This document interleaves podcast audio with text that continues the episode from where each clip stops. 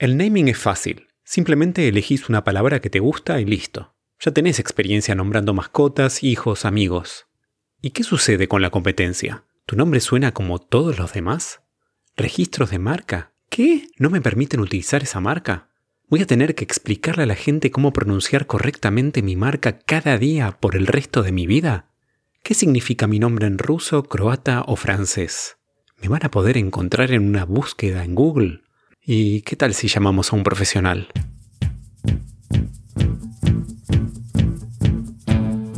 El diseño de packaging debe seducir, informar, entretener y hasta salvar el planeta.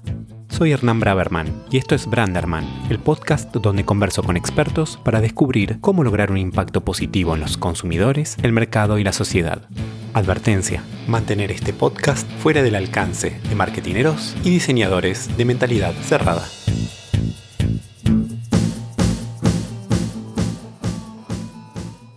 ¿Cómo puede un simple nombre impulsar a una marca? Hoy tuve el placer de conversar con Ignasi Fontvila, un experto catalán en naming e identidad verbal. Ignasi posee amplia experiencia en conceptualización, estrategia y creación de nombres de marca para todo tipo de productos, servicios y compañías. En este episodio conversamos acerca de su proceso de naming. También me contó que nada se usará más a menudo o durante más tiempo que el nombre de una marca, y me detalló cuáles son los errores que cometen las compañías cuando crean el nombre de sus marcas. Ignasi se licenció en Publicidad y Relaciones Públicas y en 1995 se hizo cargo de la dirección creativa de la filial española de Nomen. En 1999 fundó Nameworks, agencia independiente de creación de marcas. Hoy es consultor de identidad verbal para numerosas empresas internacionales, lo que compagina con la docencia en varias universidades españolas. Con ustedes, Ignasi Fontvila.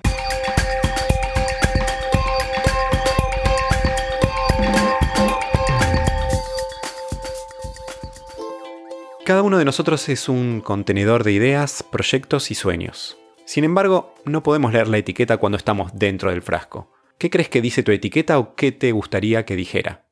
Yo muchas veces me describo como palabarista, que es una palabra que me inventé, que es una mezcla entre palabra y malabarista, porque al final mi trabajo es ir haciendo equilibrios con las palabras, o sea, ir encontrando cosas eh, que no se hayan dicho de ninguna forma e intentar decirlas pues de una, de una manera innovadora. ¿Equilibrio entre qué cosas? A ver, una, un nombre nuevo siempre tiene que tener un equilibrio entre lo que significa, lo que evoca y cómo suena la parte del sonido siempre suele ser la parte eh, menos trabajada del nombre, porque siempre se suele priorizar la parte del significado de las evocaciones. Entonces el sonido es muy importante porque el sonido puede comunicar también. Hay nombres que son completamente abstractos, no significan nada, pero en cambio sugieren muchas cosas a través de cómo suenan. Y bueno, el sector farmacéutico, por ejemplo, está lleno de ejemplos de estos nombres. O sea, esos nombres que no entendemos, que el médico nos escribe en una receta, pero que se han hecho de esa forma porque quieren, de hecho, evocar algo a través del sonido. Me imagino un malabarista en general quiere evitar que las cosas se caigan al piso. ¿Qué puede suceder si tus palabras fallan? Hombre, pueden suceder muchas cosas eh, y todas malas, ¿no? Porque puedes acabar transmitiendo algo que realmente tu marca no es. Si no has tenido en cuenta, pues a lo mejor lo que puede significar esa palabra en otros idiomas, puede que en otro idioma estés comunicando un mensaje absolutamente negativo, un insulto, puede ser que si no has tenido en cuenta todas las consideraciones legales, ese nombre que estás usando en un mercado, luego no lo puedas usar en otros mercados porque es imposible de registrar. O sea, realmente pueden pasar muchas cosas y todas malas. Por lo tanto, hay que hacer mucho equilibrio entre muchas consideraciones diferentes para que esa palabra que estás haciendo pueda funcionar en, muchos campos diferentes. ¿Cómo fue el camino que te llevó de estudiar redacción publicitaria a dedicarte a ser consultor de naming? pues fue la casualidad pura y dura. Te estoy hablando del año 95. Eh, yo en ese momento estaba dando clases y tenía una alumna que me la encontré por un pasillo, la vi súper contenta y dije, ostras, qué contenta te veo, ¿cómo es eso? Y dice, pues mira, resulta que he empezado a trabajar en una empresa que hacemos nombres de marca. Yo ni tan siquiera sabía que existían empresas que hacían nombres de marca. De hecho, era la única que había en España en ese momento. ¿eh? Y me dijo, ah, pues en esta agencia necesitamos mucha ayuda externa, trabajamos mucho con freelancers, ¿por qué no vienes un día y ves cómo se te da? Y como yo en ese momento pues tenía una incapacidad absoluta para decir que no, pues dije, pues venga, va, voy a venir un día. Y me dijo, pues mira, vente esta tarde porque esta tarde vamos a hacer una creación para Repsol. Y ese fue mi primer trabajo de naming. A partir de ahí descubrí una cosa que no sabía y es que se me daba muy bien hacer palabras y que no solo se me daba muy bien, sino que me divertía mucho. ¿Por qué crear nombres de marca es más complicado de lo que se podría pensar? Cualquier persona dice o piensa que está capacitada para inventar un nombre, pensar un nombre. Pues yo te diría que precisamente por lo mismo que acabas de decir tú, o sea, la sensación de que hacer una palabra nueva es muy sencillo, la tenemos todos, por el sencillo hecho de que todos nos hemos inventado palabras desde que somos niños. Te inventas un mote para un alumno, para un profesor, te inventas un nickname para entrar en un chat, te inventas un nombre para tu gato, o para tu perro, para tu mascota, ¿no? Constantemente estamos jugando con el lenguaje, inventamos. Claro, eso da una sensación de que es súper sencillo hacerlo y que se puede hacer en 10 minutos y que, que está al alcance de cualquiera. Pero claro, el nombre de marca no solo es una palabra, es una palabra que creas para una función determinada. Tiene que vehicular una identidad de marca, tiene que expresar unos conceptos, tiene que ser distintivo de, la, de las marcas de la competencia, tiene que crear un territorio propio, tiene que conectar con el cliente, o sea, realmente tiene toda una serie de funciones que el nombre de una mascota pues no tiene. Me hiciste acordar a la anécdota respecto al nombre de mi mascota. A los 10 años me regalaron una tortuga. Se ve que tenía un poco de alma de diseñador y me gustaba la diferenciación. Acá, al menos en Argentina, las tortugas, la mayoría se llaman Manolo, Manolito. no sabía que hubiese un nombre de tortuga, porque suele haber nombres para perro, ¿sabes? Para gato, pero para tortuga, hasta ahí no.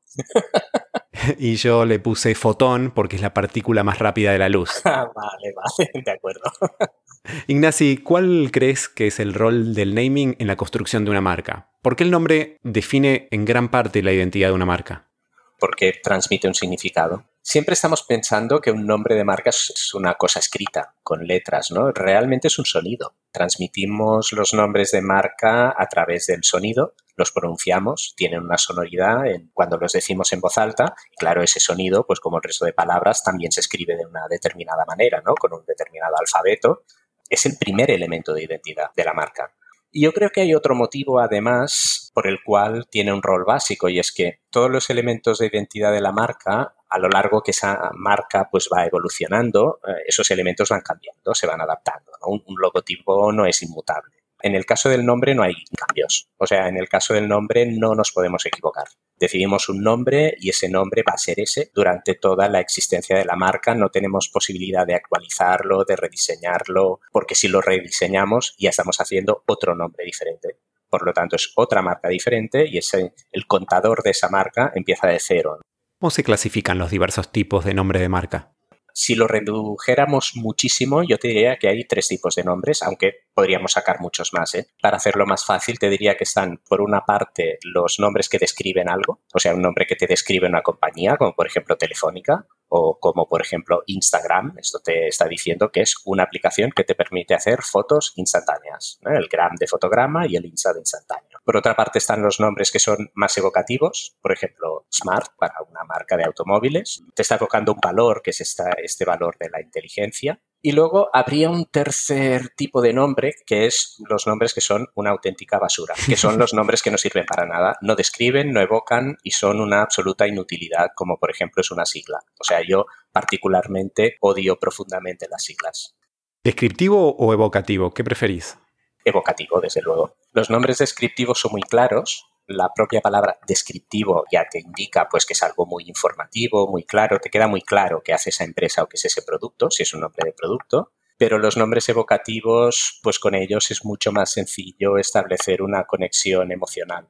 ¿Puedes darme una visión general de tu proceso de naming? ¿Cuáles son sus fases? Es sencillo, eh, realmente son solo tres fases. La primera fase es una fase de conceptualización, la segunda fase es una fase de creación y la tercera es una validación. O sea, la conceptualización quiere decir que a partir de la información que nos da el cliente, del briefing, pues elaboramos una estrategia. En esa estrategia definimos qué tiene que decir el nombre A eso lo llamamos rutas creativas o ejes creativos. Y también definimos cómo tiene que decirlo a nivel de fonética, a nivel de tono, de estructura, de tipo de nombre y de idioma. Y una vez eso está hecho, se plasma en un documento y se le presenta al cliente. El cliente nos valida ese planteamiento o nos hace los cambios pertinentes. Y una vez esa estrategia está acordada, empieza la creación. Entonces, la creación significa que estamos hablando de generar de centenares a miles de nombres. Yo generalmente suelo hacer unos 500, 600 nombres por proyecto y de todos esos nombres que se hacen, pues se hace una selección. Y esa selección se le presenta al cliente, el cliente hace su lista de favoritos y esa lista de favoritos se somete a una serie de validaciones, que básicamente son validaciones jurídicas, o sea, asegurarnos de que esos nombres son registrables en los países donde desee, y luego una serie también de validaciones lingüísticas, o sea, asegurarnos de que ese nombre no va a tener connotaciones negativas en los idiomas de los países donde esa marca va a estar presente en el futuro. Y ahí termina el proceso. Es, sencillo y además es bastante rápido de hacer. ¿eh? Estamos hablando de tres, tres, cuatro semanas para hacer todo eso. En cuanto a la conceptualización, específicamente, ¿cómo la encaras? a, partir pues de la recogida del briefing hay que definir toda una serie de elementos de identidad, ¿no? O sea, básicamente ver qué beneficios del producto son interesantes y son distintivos en relación a los competidores, qué atributos también, qué valores, y a partir de ahí recogemos una serie de significados. O sea, lo, yo diría que hay para mí tres cosas muy importantes en la fase de conceptualización, que es por una parte analizar el entorno competitivo, o sea, ver qué están diciendo con sus nombres las marcas de la competencia, y luego por otra parte, creo que es muy importante en la fase de conceptualización entender cuáles son los referentes positivos y los referentes negativos del cliente. ¿Qué nombres considera buenos el cliente y por qué. O sea, entender por qué. Cuando te sientas a empezar a generar ideas, ¿por dónde comienzas? ¿Qué técnicas usas? ¿Cómo generas esas 500, 600, 3000 ideas? Herramientas que uso, solo utilizo dos, que son las neuronas. Para un creativo creo que es muy importante, ¿no? Porque las neuronas hay que alimentarlas. O sea, si, si las estimulas, generas más y mejor si, si, no las estimulas, pues se van quedando ahí cada vez más apagadas. Yo intento estimularlas mucho, leo muchísimo, o sea, soy un bibliófilo voraz, o sea, leo constantemente, mi biblioteca es enorme y no estoy hablando de libros de naming, ¿eh? o sea, leo todo lo que me cae en las manos. Y por otra parte, claro, está la gran herramienta de cualquier creativo que es Internet. Yo empecé en el año 95, no existía Internet, entonces teníamos, me acuerdo, en la agencia de naming donde trabajaba, teníamos una biblioteca física con diccionarios de esos que pesan, o sea, gordos, y utilizabas los diccionarios. Hoy en día eso es impensable, o sea, todo está en Internet, puedes trabajar sobre cualquier idioma que te dé la gana y no solo idiomas, hay diccionarios de todo tipo de temas. Diccionarios, quieres un diccionario de biología, de astronomía, de demonología, que son los demonios, quieres diccionarios de nombres inventados, quieres idiomas inventados, como el Klingon, por ejemplo, pues todo eso está en Internet con lo cual ahí tienes una cantidad de recursos absolutamente infinita. No uso programas de creación de nombres, existen también programas informáticos, pero la verdad es que cada vez que he utilizado alguno me han parecido muy decepcionantes. Un programa informático no es capaz, por ejemplo, de captar una analogía o de captar un simbolismo, que son cosas básicas para hacer naming el día que la inteligencia artificial sea capaz de hacer eso, los que trabajamos en naming ya podemos buscar trabajo en otro campo, porque entonces sí que los programas informáticos podrán hacer nuestro trabajo perfectamente, porque serán un cerebro y serán un cerebro que trabajará más rápido y mejor que un cerebro humano, eso indudablemente, ¿no? Yo espero jubilarme y no ver ese día, pero llegará, estoy convencido, pero bueno, cuando llegue espero estar muerto. ¿Cómo haces para presentar y argumentar tus propuestas creativas? Me imagino que hay namers que hacen un listado, namers que ponen un nombre y le dan una explicación detrás a cada detalle, gente que hace un pseudo logo y lo pone dentro de un contexto. ¿Cuál es tu técnica?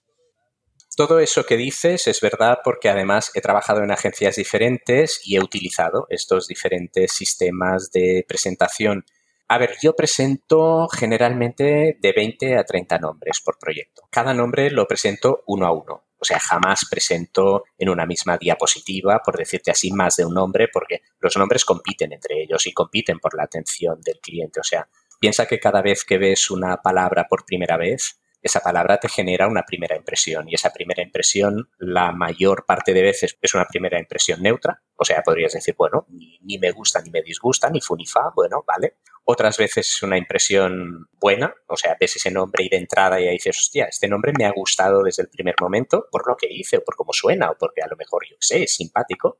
Y luego está la tercera posible reacción, que es la negativa, ¿no? El ver un nombre que automáticamente piensas, este nombre es una mierda, me han llegado a decir esto, clientes a la cara este nombre es una mierda, pasa al siguiente, ¿no? Que dices. Entonces, los argumento, los explico, explico por qué están hechos de esa manera. Hay, hay nombres que necesitan más explicación que otros, porque hay nombres que son hiper obvios, por lo tanto no puedes explicar mucho, ya se entienden por ellos mismos, pero sí que hay nombres que necesitan que expliques una historia. Imagínate un nombre que has sacado de una mitología persa que es un dios de los vientos que aquí no lo conoce nadie. Pues como no lo expliques, nadie lo va a entender, ¿no? Por lo tanto, depende del tipo de nombre, explicas o argumentas más pero utilizo un layout neutro, utilizo una tipografía neutra, no quiero que los elementos visuales interfieran en el nombre. Está claro que un nombre aplicado visualmente mejora una barbaridad. Cualquier nombre, incluso el nombre más horroroso, le haces un buen logotipo y lo vas a ver y vas a pensar,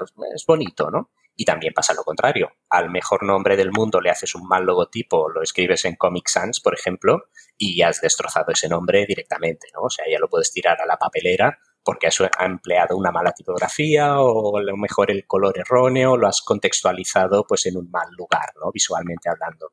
Por eso intento no utilizar elementos visuales, que todo sea muy neutro, que el nombre hable por sí mismo, porque ya entiendo que toda la parte de identidad visual vendrá después y la hará otro profesional que no seré yo, que tendrá que trabajar sobre esa palabra y darle pues esa identidad visual que yo no le he dado, ¿no? Porque no es mi cometido, desde luego.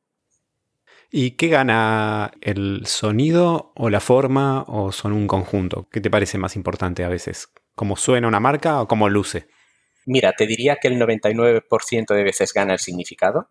O sea, los clientes siempre están muy preocupados o muy concernidos por lo que el nombre comunica. Ese nombre se entiende, ese nombre no se entiende, va a entender esto, puede entender otra cosa, puede dar malos entendidos. Y antes te comentaba que hay una parte a la que no se le suele dar mucha importancia, pero que para mí es básica, que es la parte de sonoridad, porque hay nombres que a nivel sonoro son muy simbólicos. O sea, por ejemplo, un nombre que esté lleno de Rs o lleno de Ps o lleno de, del sonido K o T, que son sonidos oclusivos, pues son nombres que suenan fuertes, enérgicos, poderosos. Un nombre que esté lleno de S o de Fs o de Ls, pues son nombres que suenan rápidos, suenan veloces y suenan ágiles. Depende de los sonidos que escojamos para trabajar esa palabra, podemos generar una serie de sensaciones simplemente seleccionando los sonidos.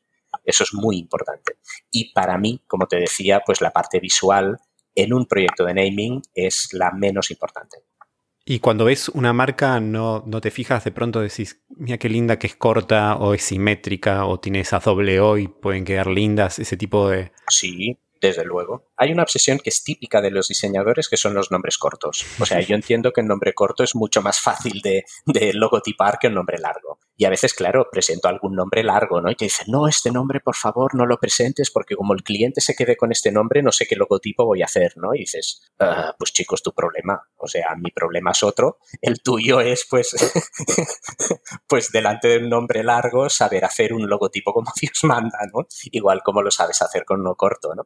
Pero sí que es verdad que eso se suelen priorizar. Pasa que no es tan sencillo, ¿eh? O sea, no es tan sencillo porque hay un, bueno, toda una serie pues de impedimentos legales que hacen que los nombres más largos en principio sean, tengan más probabilidades de registro que los nombres cortos corto lo podré registrar.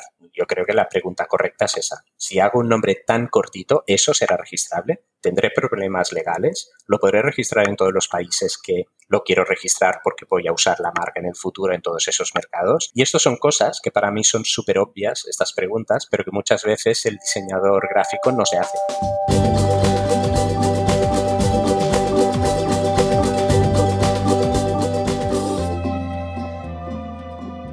¿En dónde crees que podemos encontrar la belleza de una marca, de un nombre? Eso es muy subjetivo. O sea, una misma palabra, y eso me ha pasado eh, presentando un proyecto de naming infinidad de veces. Tú imagínate la típica sala de reuniones en casa del cliente, donde por ejemplo hay tres o cuatro personas, director de marketing, el brand manager, un asistente y el director de producto. Enseñas la misma palabra. Uno te dice que esa palabra le ha encantado, el otro te dice que le parece horrible, el otro te dice que bueno, que ni fu ni fa, y el otro te dice que también le ha encantado porque este es el, asistente del que ha dicho que le ha encantado. Entonces, puedes llegar a tener dos, tres opiniones totalmente polarizadas, totalmente opuestas sobre la misma palabra. Esa misma palabra ha encantado a unos y otros la odian. Estos yo te diré que son los nombres que a mí realmente me gustan, los que polarizan. Cuando tú presentas un nombre y todo el mundo está de acuerdo en ese nombre, pero no están, de acuerdo a gritos, no tiran cohetes, sino que todos dicen, bueno, no está mal, ¿sabes? Dices, uy, no está mal, quiere decir que este nombre es una mierda. Pues yo prefiero que digan que lo aman e incluso que lo odian antes que que digan, bueno, ¿Y cuál es el mejor nombre que hayas desarrollado, pero que el cliente no haya elegido?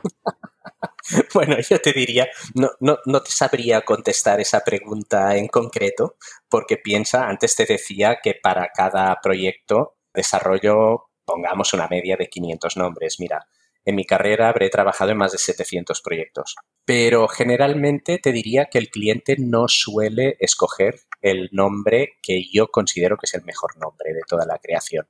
Y eso en principio, cuando empecé mi carrera, eso me desesperaba. Me acuerdo de mí mismo en las presentaciones con veintipocos años, cuando empecé, luchando a, capa y espada por ese nombre. O sea, cuando el cliente le pasaba desapercibido, yo decía, pero tú no ves que ese nombre es buenísimo por esto, por esto y por esto. Y entonces con el tiempo, pues aprendes que eso es una batalla perdida. O sea, el cliente juzga los nombres a partir de unos criterios sencillamente diferentes, ni mejores ni peores que los tuyos. Lo que para ti es súper creativo puede que para él no lo sea, o sí sea súper creativo, pero a lo mejor no está buscando un nombre súper creativo. Y cuando lo aprendes, pues aceptas lo que el cliente escoja. Ha escogido este nombre, a él le parece bueno, pues ya está, le he resuelto el problema, para eso me llamó, ¿no?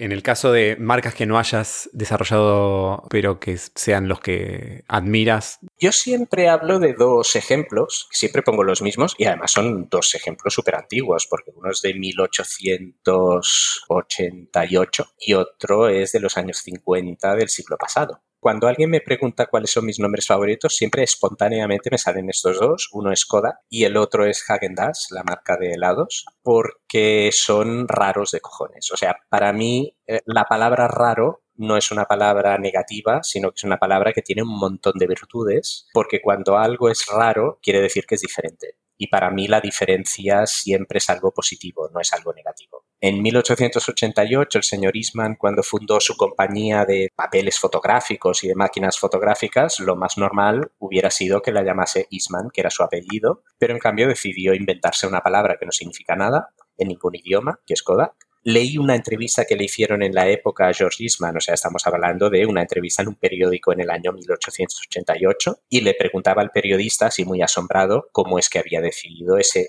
nombre tan raro para su marca, ¿no? Esa palabra Kodak, ¿qué, qué significaba, ¿no? Y el señor Eastman contestó, pues no significa nada, esta palabra me la he inventado yo, la he hecho así cortita para que sea fácil de pronunciar en cualquier idioma, suene muy bien y no se parezca a ninguna de las marcas que conocemos y así pues yo tener pues una, personalidad, pues una marca diferente del resto. Y claro, me parecieron criterios absolutamente modernos, absolutamente vigentes en el siglo XXI y estamos hablando de una marca del siglo XIX. Y el caso de Hagen Dazs, pues no es muy diferente de este caso de Kodak. El propio heladero de Manhattan lo que quería era una marca que sugiriera un origen europeo y como un helado de lujo. No quería una marca americana que sonase americana para distinguirse pues precisamente del resto de competidores, ¿no? Se inventó esta palabra, hagen que tampoco significa nada en ningún idioma, pero sí que es verdad que es una de las palabras más complicadas del planeta. O sea, cualquier manual de naming diría que una palabra como hagen no se tiene que hacer nunca tiene dos AES, empieza por H, tiene una diéresis en la primera A, tiene un guion que separa la palabra Hagen de la palabra Das, termina en SZ, o sea, es imposible recordar cómo se escribe. Nadie en el mundo la escribe bien, ni los que trabajan en Hagen Das. Entonces, aparentemente es un desastre absoluto de nombre, pero luego dices, es maravilloso. Se ha inventado una palabra que realmente parece como si fuese una palabra escandinava o, o húngara, yo qué sé porque es realmente lo que él quería evocar con esto, ¿no? Y sin, sin saber idiomas, este señor se inventó esto y dices, esto es absolutamente maravilloso. Increíble. ¿Cuál es el peor crimen de naming que hayas visto o que hayas cometido?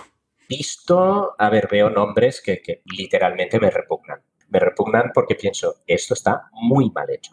Lo que más me indigna a veces es cuando ves grandes empresas que contratan especialistas en naming y estos especialistas en naming les hacen un nombre que es un, desastre. Estoy pensando, creo que en Argentina también está esta compañía, una compañía que se llama Naturgy, que antes se llamaba Gas Natural. Yo creo que este nombre es lo peor que he visto en décadas. Es lo peor que he visto en décadas. O sea, esta palabra es totalmente artificial y totalmente antinatural.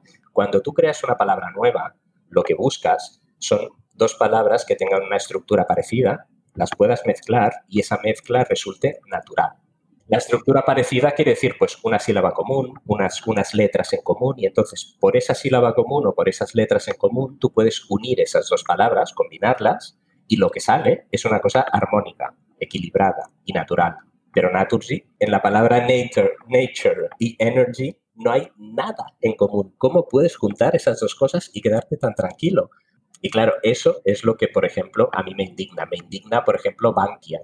¿Cómo puedes ponerle a banco Bankia? Es como si vendes colchones y lo llamas colchonia. O vendes vino y lo llamas vinia. ¿Entiendes? O sea, es una auténtica banalidad. ¿Y yo grandes cagadas? Pues hombre, supongo que, claro, en 25 años y 700 proyectos, pues claro, claro que he cometido errores, ¿no? En todos estos años de experiencia, ¿te tocó muchas veces que en un chequeo lingüístico te hayas encontrado que una marca que proponías significaba en algún otro país, en alguna otra cultura, algo que no era eh, demasiado presentable? Sí, sí, sí. Este caso, este caso espero que no lo aires. Fue literalmente para una cadena hotelera que tenía un nombre horrible les hago un proyecto de naming, ah, les presento unos nombres, les gustan unos nombres, hacen una selección, se comprueba la, la viabilidad jurídica son viables jurídicamente, por lo tanto dices, bueno, está saliendo todo muy bien. Y antes de que decidan el nombre, el nombre definitivo, les dije, tenemos que hacer controles lingüísticos para asegurarnos de que este nombre no nos dé sorpresas, ¿no? Vale, vale, vale. Y al cabo de un poco de tiempo más recibo un mensaje donde dice, la cadena hotelera que se llamaba no sé qué, ahora se llamará no sé cuántos. Digo, mira, ya han lanzado la nueva marca, deben haber hecho los controles lingüísticos con otro proveedor, pues bueno, muy bien, fantástico. Recibo este mail, al cabo de 10 minutos recibo una llamada del director de la cadena hotelera diciendo, me has hecho un nombre que significa follar en ruso. Follar, coger, literalmente, la misma palabra, en ruso hay un montón de turistas rusos en España y además en sus hoteles, un montón. Se ve que, claro, cuando lanzaron este mensaje, el mismo que yo recibí, lo recibieron unos turoperadores rusos, lo primero que hicieron fue llamarle y decirle, os habéis vuelto locos, ¿sabéis lo que significa este nombre en ruso? Entonces ahí hubo que apagar muchos fuegos, porque imagínate tú, un hotel no se puede llamar follar en ruso. Hicimos unos pequeños cambios, tal, bueno, cambiamos una letra una letra, cambiamos una B, una B de Barcelona por una V de Valencia, que en ruso cambia absolutamente porque son dos sonidos diferentes y las evocaciones eran absolutamente diferentes. Tuvimos la inmensa suerte de que cambiando B por V, el nombre pasaba de ser absolutamente negativo a absolutamente positivo por no hacer los controles lingüísticos. O sea, porque el cliente dijo, lo de los controles lingüísticos es una tontería, no vale la pena gastar más dinero, no va a pasar nada, pues mira lo que pasó. Por eso te digo, ¿han pasado cosas? Sí. ¿Pasan cosas? Sí. Lo que pasa que para eso está el control lingüístico, para detectarlas antes de que esas cosas sean un fracaso, ¿no? O sea, tú ya detectas que esos nombres no funcionan, los sacas de la lista y ya está. Si no se hace, pues te arriesgas a esto. que tenga una marca que signifique follar en ruso. ¿Qué cambios crees que veremos en los próximos años en el mundo del naming? No sé si vamos a ver muchos cambios porque aunque hay tendencias como pasa en cualquier disciplina creativa, ¿no? Las tendencias yo creo que no son tan acusadas como por ejemplo en diseño. En diseño son muy marcadas pero en cambio utilizamos un montón de productos que llevan marcas que están hechas en los años 50 y 60 y 70, incluso en el siglo XIX, los seguimos usando y no nos parecen nombres obsoletos. No dices, oh, qué cosa más antigua, es que ni te lo planteas. O sea, son nombres que han pasado la prueba del tiempo porque al final yo creo que lo principal en un nombre es que tenga capacidad de perdurar en el tiempo. O sea, que no se quede anclado en una época y no digas, este nombre es típico de los 80, porque claro, cuando pasen los 80, ese nombre va a estar viejo sencillamente lo verás y dirás, esto, esto está totalmente pasado de moda, ¿no? Yo creo que los que nos dedicamos a naming, eso lo tenemos muy presente. Yo recuerdo que en los 80, por ejemplo, había una gran tendencia en hacer nombres, al menos en España hablo, ¿eh? terminados en alia, y claro, eso lo ves ahora y piensas, hostia, esto está súper desfasado o cuando empezó pues el, comercio por internet, empezar nombres con e-guión, tipo como la palabra e-commerce, ¿no? Eh, esto, lo otro, que dices, ahora lo ves ahora y piensas, esto es completamente impensable. Ahora hay una tendencia, por ejemplo, en terminar nombres en IFI como Spotify. El otro día leía un artículo que hay miles, literalmente, ¿eh? miles de marcas registradas terminadas en IFI, que dices, bueno, igual los de Naturgy podrían hacer una aplicación que se llame Naturgify, ¿no? Tampoco estaría mal, porque ya viendo el nombre que tienen, ya solo les faltaría esto, pero bueno, y además, mira, esta se la regalo. Naturgify Oye, Naturgy, registrad el nombre Naturgify, yo os lo regalo porque es buenísimo y muy de tendencia. Y creo que vamos a ver un auge, pues eso, de, sobre todo de neologismos, o sea, palabras inventadas, por una razón. Hay algunos expertos en naming que odian este tipo de nombres, porque dicen que estos son nombres absolutamente artificiales. Sí, claro, en el momento en que creas una palabra de nuevo, esa palabra no existía antes, por lo tanto, en ese sentido es artificial, ¿no? Es algo que tú la has creado a propósito de ese producto o de esa empresa. Pero claro, hay un problema muy grande que es el problema de la saturación de los registros de marcas. Si estamos hablando de marcas globales, entonces es una auténtica pesadilla porque que la misma palabra esté disponible en un montón de países, o sea, eso es muy, muy, muy complicado y es aún más complicado con una palabra del diccionario. Por lo tanto, ¿qué te queda? Pues te quedan dos recursos, que son los nombres evocativos, pero que tengan un significado, o sea, que tú veas esa palabra y aunque no la hayas visto en la vida, tú la sepas decodificar porque está creada a partir de una raíz que tú sabes interpretar y por lo tanto la entiendes. Y luego está el otro camino que es el de los nombres absolutamente abstractos, que no significan completamente nada, pero que son legibles, que son diferentes del, resto de marcas que ya están en el sector ¿Qué consejo debería recordar todo marketinero al crear el naming de una marca y qué consejo debería ignorar?